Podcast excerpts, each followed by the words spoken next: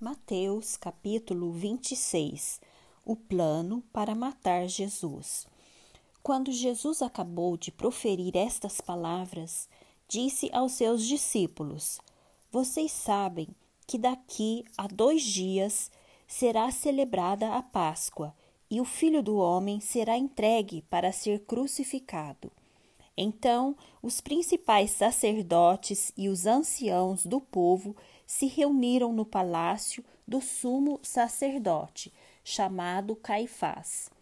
Deliberaram prender Jesus à traição e matá-lo, mas diziam: não durante a festa, para que não haja tumulto entre o povo. Jesus é ungido em Betânia. Quando Jesus estava em Betânia, na casa de Simão, o leproso, aproximou-se dele uma mulher trazendo um frasco cheio de alabastro, com um perfume precioso que ela derramou sobre a cabeça de Jesus, estando ele à mesa. Vendo isto, os discípulos ficaram indignados e disseram: Para que este desperdício? Este perfume poderia ter sido vendido por muito dinheiro para ser dado aos pobres. Mas Jesus, sabendo disse, disto, lhes disse: Por que vocês estão incomodando esta mulher? Ela praticou uma boa ação para comigo, porque os pobres estarão sempre com vocês, mas a mim vocês nem sempre terão. Porque derramando este perfume sobre o meu corpo, ela o fez para o meu sepultamento. Em verdade lhes digo: que onde for pregado em todo o mundo este evangelho, também será contado o que ela fez, para a memória dela. O pacto da traição. Então um dos doze, chamado Judas Iscariotes, foi falar com os principais sacerdotes. Ele disse: Quanto me darão para que eu o entregue a vocês? E pagaram-lhe trinta moedas de prata e desse momento em diante, Judas buscava uma boa ocasião para entregar Jesus. Os discípulos prepararam a Páscoa. No primeiro dia da festa dos pães sem fermento, os discípulos vieram a Jesus e lhe perguntaram: Onde quer que façamos os preparativos para que o Senhor possa comer a Páscoa? E ele lhes respondeu: Vão até a cidade, procurem certo homem e digam: O mestre diz: O meu tempo está próximo. É em sua casa que celebrarei a Páscoa com os meus discípulos. E eles fizeram como Jesus lhes havia ordenado e prepararam a Páscoa. O traidor é indicado. Ao cair da tarde, Jesus pôs-se à mesa com os doze discípulos. E enquanto comia, Jesus disse: Em verdade lhes digo que um de vocês vai me trair. E eles, muito entristecidos, começaram um por um a perguntar-lhe: Por acaso seria eu, Senhor? Jesus respondeu: O que comigo põe a mão no prato esse vai me trair. O filho do homem vai, como está escrito a seu respeito. Mas ai daquele por quem o filho do homem está sendo traído. Melhor seria que ele se nunca tivesse nascido. Então Judas, que o traía, perguntou: Por acaso sou eu, mestre? Jesus respondeu: Você acabou de dizer isso a ceia do Senhor. Enquanto comiam, Jesus pegou um pão e, abençoando-o, o partiu e deu aos discípulos, dizendo: Tomem, comam, isto é o meu corpo. A seguir, Jesus pegou um cálice e, tendo dado graças, o deu aos seus discípulos, dizendo: Bebam todos dele, porque isto é o meu sangue, o sangue da aliança derramado em favor de muitos, para remissão de pecados. E digo a vocês que desta hora em diante nunca mais beberei deste fruto da videira, até aquele dia em que beberei com vocês o vinho novo no reino de meu Pai. E tendo cantado um hino, saíram para o Monte das Oliveiras. Pedro é avisado. Então Jesus disse aos discípulos: Esta noite serei uma pedra de tropeço para todos vocês, porque está escrito: Ferirei o pastor e as ovelhas do rebanho ficarão dispersas. Mas depois da minha ressurreição, irei adiante de vocês para a Galiléia. Mas Pedro, tomando a palavra, disse a Jesus: Ainda que o Senhor venha a ser um tropeço para todos, nunca o será para mim. Mas Jesus lhe disse: Em verdade lhe digo que nesta noite, antes que o galo cante, você me negará três vezes. Pedro insistiu: Ainda que me seja necessário morrer com o Senhor, de modo nenhum o negarei. E todos os discípulos disseram o mesmo. Jesus no Getsemane. Em seguida, Jesus foi com eles a um lugar chamado Getsemane e disse aos discípulos: Sentem-se aqui, enquanto eu vou ali orar. E levando consigo Pedro e os dois filhos de Zebedeu, começou a sentir-se tomado de tristeza e de angústia. Então lhes disse: A minha alma está profundamente triste até a morte. Fiquem aqui e vigiem comigo. E adiantando-se um pouco, prostrou-se sobre o seu rosto, orando e dizendo: Meu pai, se é possível que passe de mim este cálice, contudo, não seja como eu quero, e sim como tu queres. E voltando para os discípulos, achou-os dormindo e disse a Pedro: Então, nem uma hora vocês puderam vigiar comigo? Vigiem e orem, para que não caiam em tentação.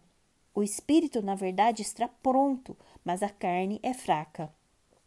Retirando-se pela segunda vez, orou de novo, dizendo: Meu pai, se não é possível que este cálice passe de mim sem que eu o beba, faça-se a tua vontade. E voltando, achou-os outra vez dormindo, porque os olhos deles estavam pesados. Deixando-os novamente, foi orar pela terceira vez, repetindo as mesmas palavras. Então voltou para os discípulos e lhes disse: Vocês ainda estão dormindo e descansando? Eis que é chegada a hora, e o filho do homem está sendo entregue nas mãos de pecadores. Levantem-se, vamos embora, eis que o traidor se aproxima. Jesus é preso.